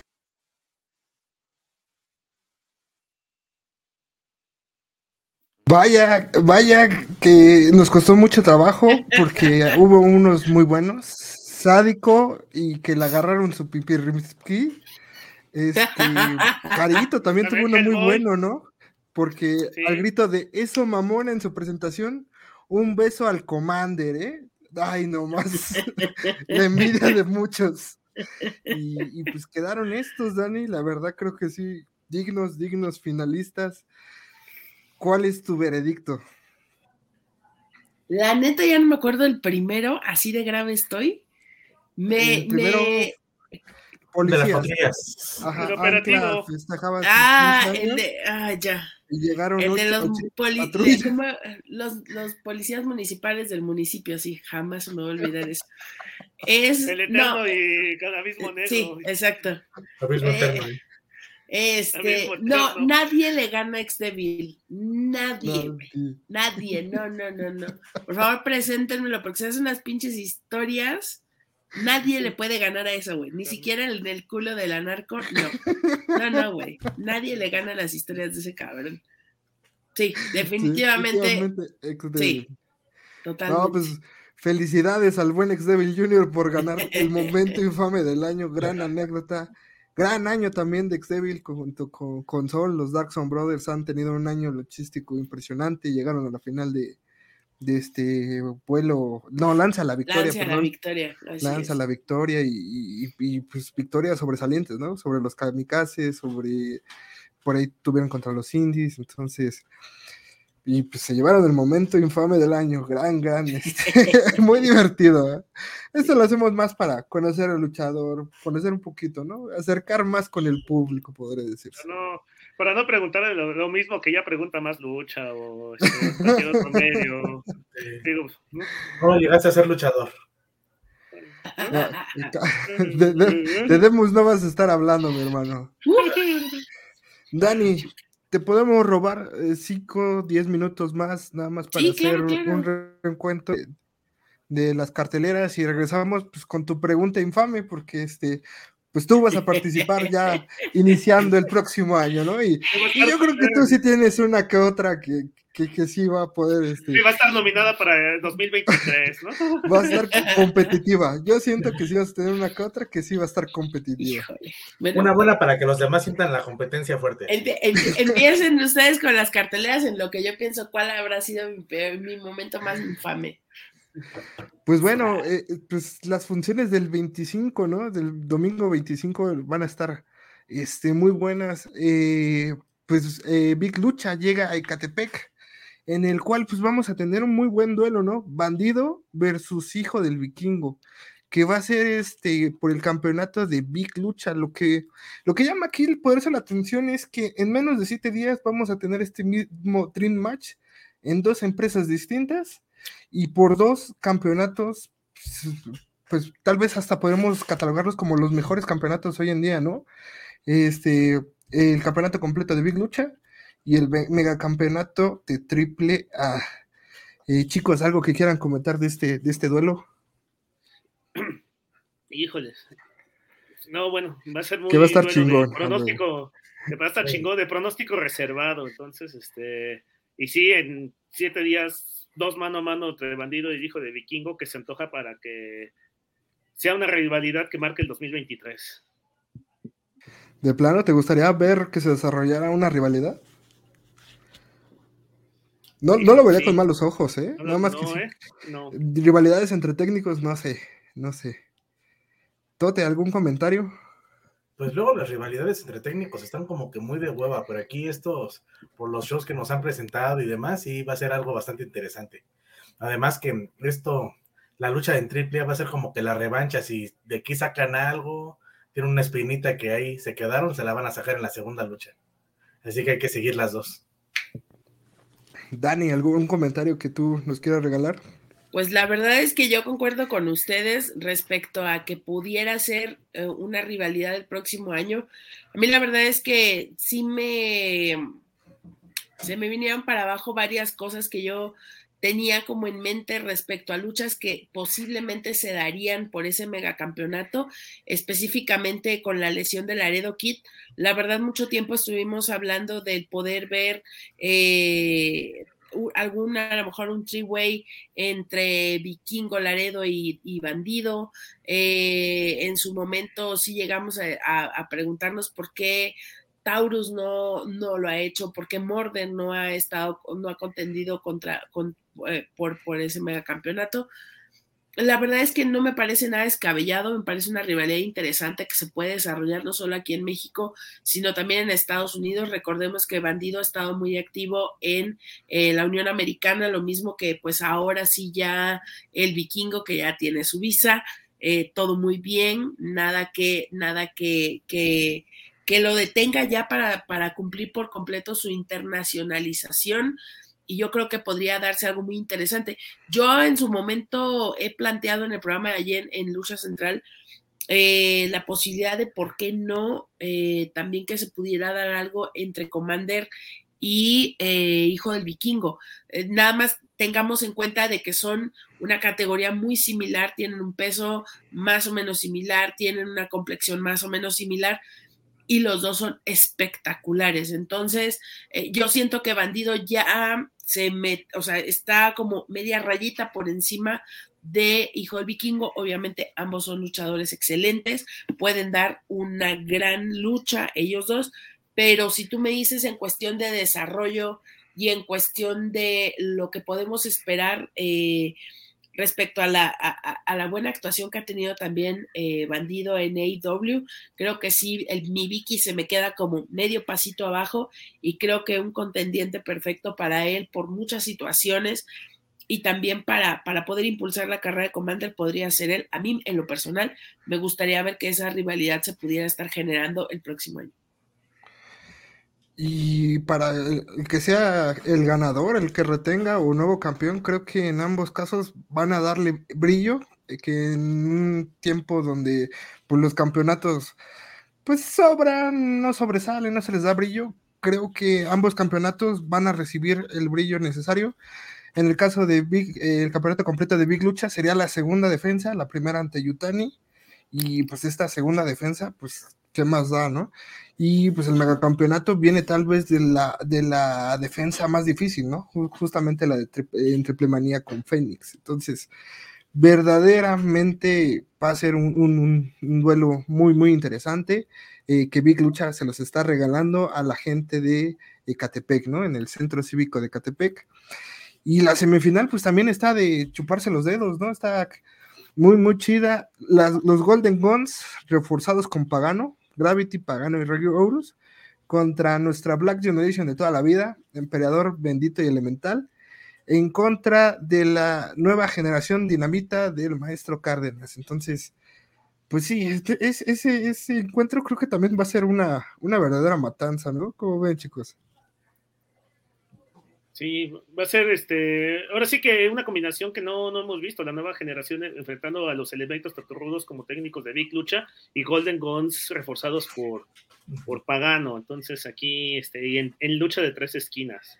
Entonces aquí igual también podrían salir futuras rivalidades, este, y futuros retadores al campeonato de tercios de AAA. Sí. Y también muy interesante lo que se puede dar entre las dos tercias rudas. Siempre unas peleas entre rudos son un agasajo y aquí viendo el nivel de las dos tercias, va a ser algo excelente. Sí, totalmente, totalmente de acuerdo. Y si me permiten nada más acotar mi NEGD, como, como les encanta llamarse a los demás lucha, pues ahí puede salir, eh, como ustedes bien lo dicen, algo interesante. Sí se me antoja muchísimo el pique entre la Black Generation y la NGD. La verdad es que sí se antoja. Los Golden, híjole, son, yo siento que son muy técnicos para estos marrulleros. Pero ojo, pues vienen eh, reforzados con Pagano, que ahí les puede dar la vuelta muy chido, ¿no? Sí, no, refuerzo de lujo para los Golden. Dani, ¿te animas a dar tu pronóstico de, de, la estelar? Bandido versus hijo del vikingo. La verdad no, la verdad no. No, porque, como bien dicen, después en AAA van a volver a ver esto, entonces yo les diría una y una, pero hay que saber quién se queda con una y quién con la otra. No creo que sean dos al hilo, creo que va a ser una y una. Eh, veo difícil, híjoles, que no sé si está parejo. Yo te diría, bueno, bandido su casa, pero no va a estar en Bandido Gym, va a estar en Ecatepec, entonces es campo neutral, así que podemos esperar pues todo y yo creo que ambos eh, pretenden cerrar este año aquí en tierras mexicanas de una manera espectacular. Entonces, yo más bien lo que le diría a la gente es aprovechen que los pueden ver todavía juntos trabajando y, que, realmente ese es, un gran, gran evento con el que regresa pues Big Lucha a Ecatepec. Big, tú, tú sí traes ganas de, de soltar pronóstico, mi hermano. pronóstico para es las que sí, Dani lo puntualizó muy bien, Bandido no está en su casa, está en Ecatepec. Y nosotros hemos ido a ver al vikingo en otras arenas del Estado de México y básicamente es local, ¿eh? O sea, no te extrañe que la gente buchea a Bandido y, y sí, que se puede dar hasta un, un cambio de campeonato o que Bandido agarre este rol de rudo y lo retenga, pero con marrullerías. Entonces, híjole, sí está pronóstico reservado. Pues gana bandido con una marrullería. oh, fuertes declaraciones. Tote. Pues yo, yo me la jugaré que cada quien gana el de su casa. Este lo gana bandido y la de triple A la gana hijo del vikingo. Y no creo que haya marrullerías, yo creo que los dos, como ser técnicos, se van a dar su abrazo, su beso, nunca cambien, siempre miles. muy bonito, por eso sí, grandes luchas las dos. Pues yo sí voy a meter mis 100 varos para gastar a los desgraciados, señores. Y voy bandido, va 2-0. Yo sí voy por la por el pronóstico, ¿eh? A ver qué pasa, porque sí, creo que creo que el más buscado hoy está hoy está hot. Entonces, yo sí voy con ese pronóstico, tal vez un poco un poco aventado, pero pues bueno, a ver qué pasa. Aparte creo que los pronósticos no son lo mío, pero pero pero,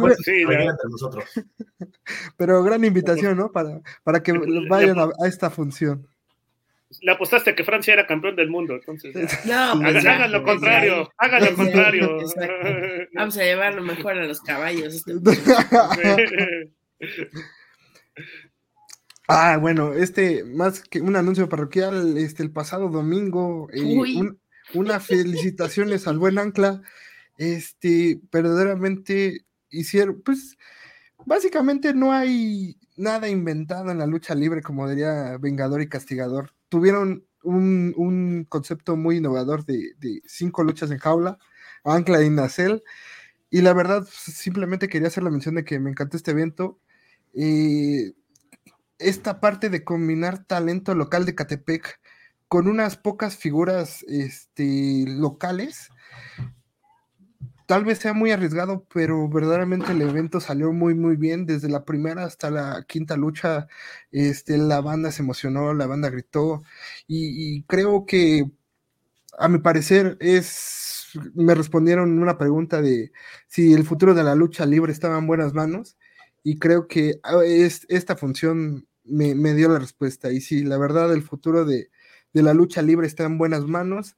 Una felicitación al buen Ancla como, como promotor, a Coliseo Catepec que trabaja este, con los muchachos, un saludo a los otros miembros del club como es Taupo y Castor que, que por ahí estuvieron, ah, que Castor anda lesionado desgraciadamente, igual lo pude, lo pude saludar ese día en la función, pero, pero pues, felicidades y ojalá este, sigan con, con, pues, con ese trabajo, ¿no? De, todos los involucrados. Y Te lo compro todo, excepto que está la heroína ahí. O sea, sí, pero la heroína no. ¿Qué crees, Dani? Que no llegó. Ah, eso, explica por qué. Y, perdón, perdón, pero ahora sí que lo suyo, lo suyo, lo suyo no es la lucha. Pero solo ven las fotos, ¿no? No, sí, por eso estoy siendo muy clara. Lo suyo, lo suyo, lo suyo no es la lucha. Aparte, la mujer se nos ha retirado como o sea, entre ella y Bengali hay más o bueno, y Quetzal hay más o menos van en los retiros. Qué fuerte, qué fuerte. Yo, yo pensé que desde que el cibernético la padrinó ya la encaminó a los malos pasos. No, Uy. no, eso ya andaba, No, eso sí andaba, ya. ¿Qué te digo? Déjalo ahí mejor. No, qué fuerte, qué fuerte. Y pues también ese mismo día, pero en Coacalco, Coliseo Coacalco, se da pues esta guerra civil, ¿no? Podemos llamarla guerra civil coacalquense, si está bien dicho el gentilicio, no sé, entre Lucha Memes y Zona 23, con este concepto de los extremos sabrán luchar, en el cual pues Zona 23 llegan como visitantes a Lucha Memes a pues competir, pero en luchas clásicas, ¿no? Tal vez por recepción la estelar que va a ser Ricky Marvin y Cyber Black en lucha estilo toreo. Las siete luchas van a ser luchas clásicas. ¿Y tú crees que serán clásicas? Pues yo creo que sí, van a ser unas clásicas madrizas que podemos ver en Coliseo Coacalco cada domingo. Entonces, y la, no, la verdad, pues llama poderosamente la atención. Ricky Marvin su Cyber Black, este, pues es, yo creo que es la con más de ventaja para el lucha memes, ¿no? Porque Cyber Black es un luchador recio que está acostumbrado al extremo. Y pues seamos sinceros, ¿no? El estilo toreo es básicamente un extrema, pero con pero sin nombre. Eh, León Dorado contra Mr. Condor, vaya prueba de, del consentido de Coacalco, porque pues Mr. Condor es eh, don señor Mr. Condor, pongámoslo bien. Oye, ya, se, ya se recuperó, ¿no? De la lesión en zona 23. Ay, sí, esa cortada en el cuello. No, sí, sí, sí. Eh, Black Terry versus el Diablo Fly Star. Judas el traidor versus Venganza. Abisman versus Lunatic Fly. Calibus versus el Gallego. Y Astro de Plata Junior versus Garrobo Punk. Al chino van a estar buenas. La neta, sí. Este, pues da rápido, tal vez para que no alargar. Este, chicos, ¿con quién van?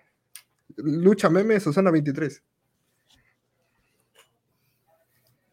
Híjole. Tampoco se... No, es que pues, es en Coacalco, tendría que haber sido en un lugar a la mitad.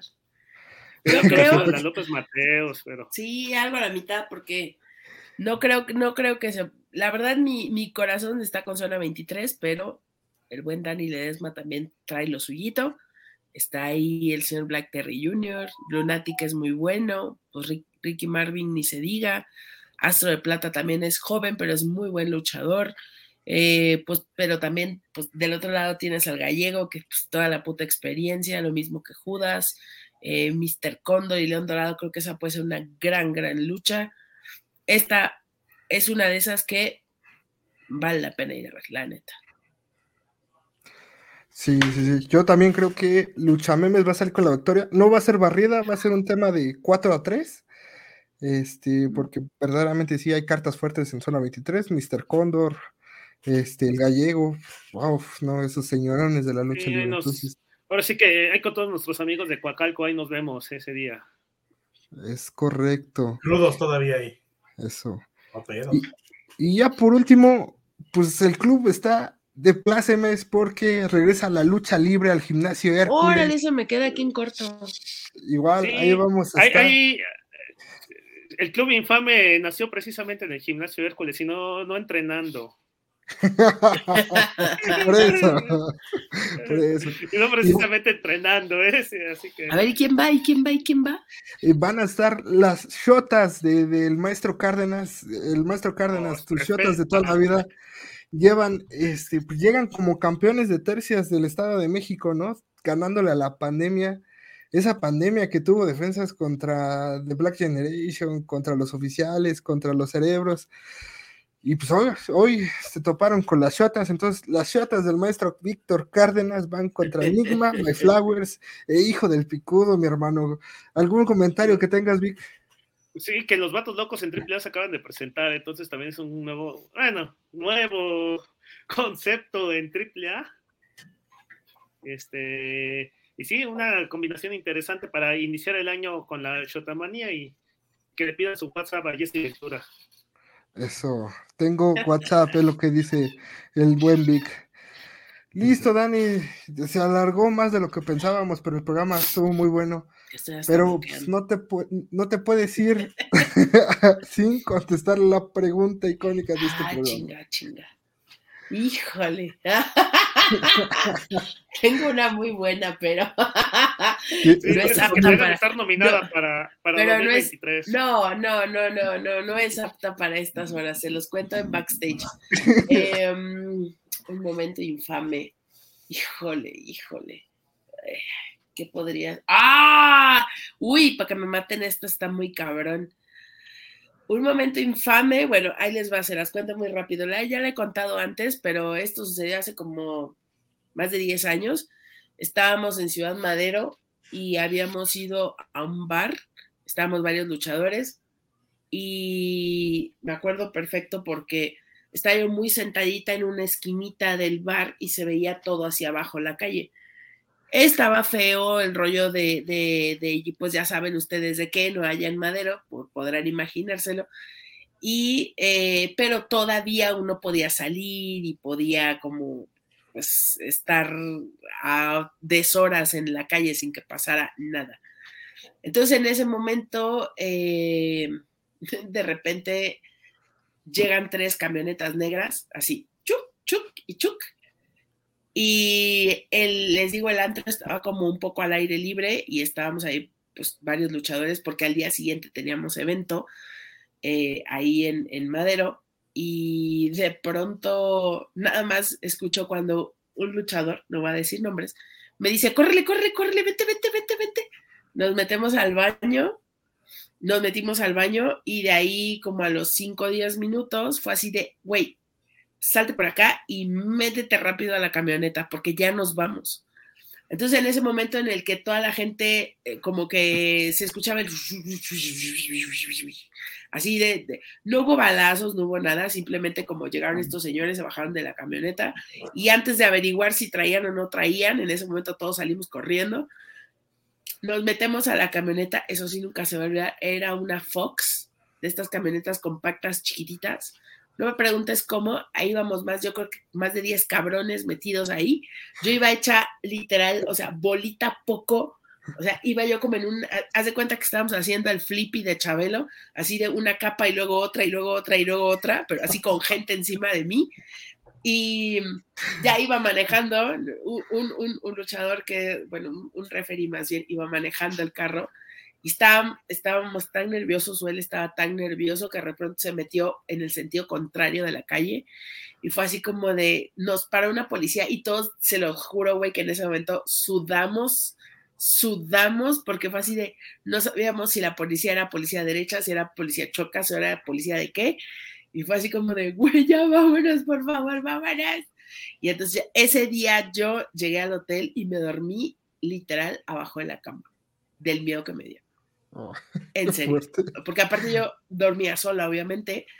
Y entonces era así como de, güey, no mames, tengo miedo hasta de salir. O sea, no pasó, les digo, no pasó gran cosa, la cosa fue como la manera en que todo sucedió de pronto muy rápido, porque aparte en algún momento, cuando ya nos estábamos trepando a la camioneta, estas personas se acercaron a una persona de ahí de, de nosotros y fue así de, no, es que quieren este, que vengan a la fiesta y la madre y no sé qué y chalala. Y pues sí es como de, este, sí, gracias, pero no, gracias. Y esos delicados segundos entre el córrele, ya vámonos, sí fue como muy, muy, muy, muy infame, honestamente, fue muy infame. No, pues es que sí, imaginarlos cómo salen, cómo, cómo tuvieron que salir, pues gajes del oficio, ¿no? El luchador vive sí, pues, esas giras y... Desgraciadamente eso ahorita ya yo podría decir hasta pasa por una anécdota normal, ¿no? Pero esto que le estoy diciendo fue hace 10 años. Entonces imagínense, estamos todos, bueno, culeados es poco, güey. Estábamos así como de... Les digo, yo literal, o sea, no quería ni, ni, ni asomarme a la ventana, o sea, fue así como muy Pero aquí sigo, no pasó nada. Qué bueno, qué bueno. Pues Dani, muchas gracias por estar aquí. Este es tu programa. Ojalá y no sea la última vez que, estés aquí con nosotros. Este, la pasamos súper. Igual este, este, este programa es de aficionados para aficionados y pues todo, todas estas historias que nos regalaste, pues para nosotros las disfrutamos mucho, Dani. Al contrario, chicos, muchas gracias por la invitación. Gracias a la gente que se quedó con ustedes y con nosotros, conmigo aquí en el programa.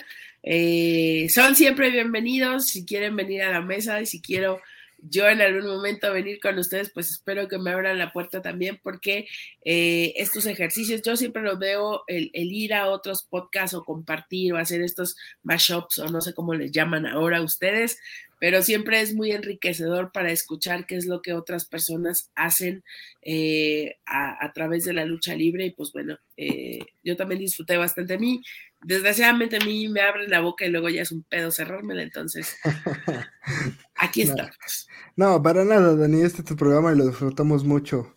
Este, no, y muchas gracias por ello. Este, Vic, ¿algo que quieras agregar este último programa del año? No, pues, no, agradecer a nuestra audiencia que nos siguió en el año, este, los que nos ven en vivo, los que nos ven en las distintas plataformas que tenemos, Spotify, este, YouTube, este, Twitch, Facebook, entonces agradecerle, agradecer a todos los que nos ven y pues sí, tenemos, pusimos pocas carteleras, pero 25 y primero de enero son fechas muy cargadas y la invitación que se les hace a todos es de que vayan a las arenas, ¿no? O sea, hay muchas funciones, este, y en verdad van a pasar buenas fiestas, buenas, este, sí, buenas fiestas, van a poder celebrar estas fechas festivas yendo a una de las arenas tanto 25 como primero, y si pueden ir las dos fechas, mucho mejor. Sí, sí, sí, eh, precios económicos y chela barata, claro que sí. Sí, por favor, si se pone, para que, si, si, andan borrachos del 24 o del 31, se la pueden ir a curar el día siguiente ahí sin problemas a una arena con su cervecita y viendo buena lucha libre. Oigan, ¿puedo, puedo por favor spoilerles este momento de una manera fabulosa?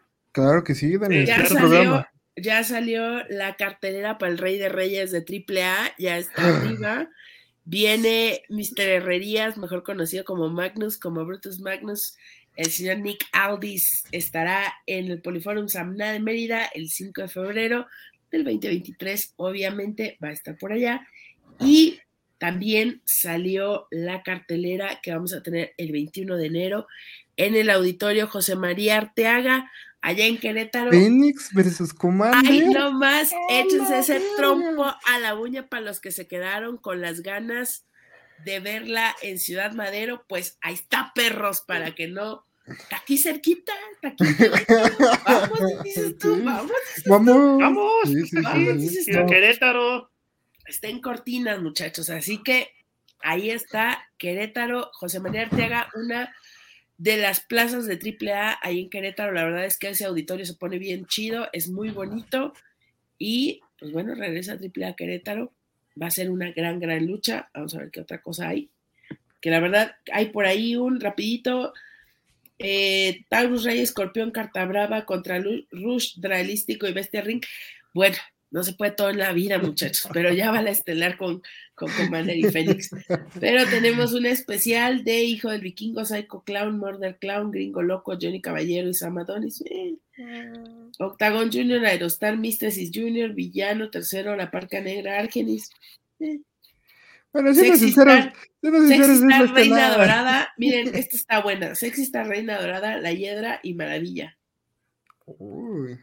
Ah, y un consentido de Querétaro, Crazy Boy, Takuma y Kento para Niño Hamburguesa, Mister Iguana y Willy Mac. Esa va a estar buena. Los actuales campeones nexos de DTU, Takuma. Así es, Takuma es muy buen luchador. Para, los que dicen que denigran la lucha libre, se enojen eh, con esa primera lucha, ¿no? Y echen fuego y lumbre. Saludos al Pato Lucas. Saludos al Confu Junior, No, qué bárbaro. No, yo no dije, no, pongas palabras en mi boca, yo dije el Pato Lucas. A ratito lo van a ventanear.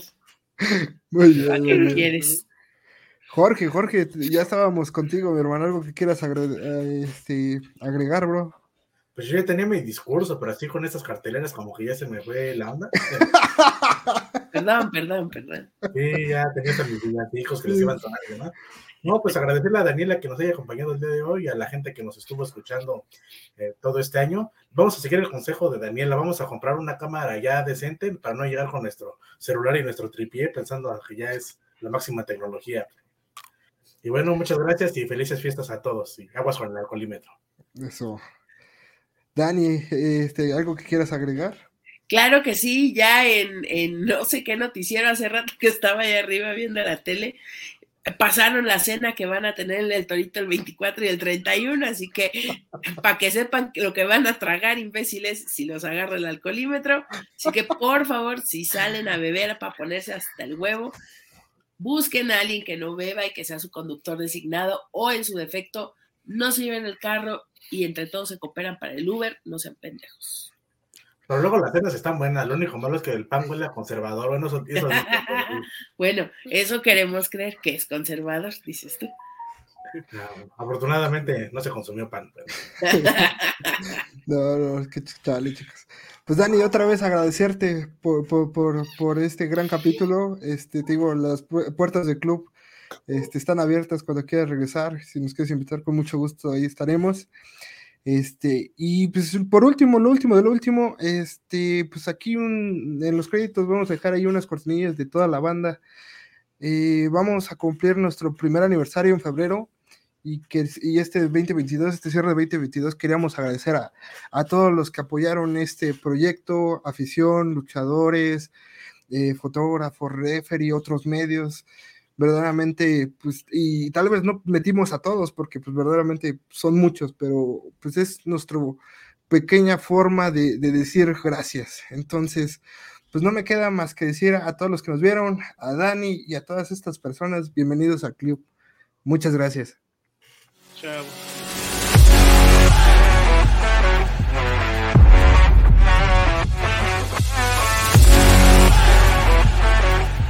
Artlist.io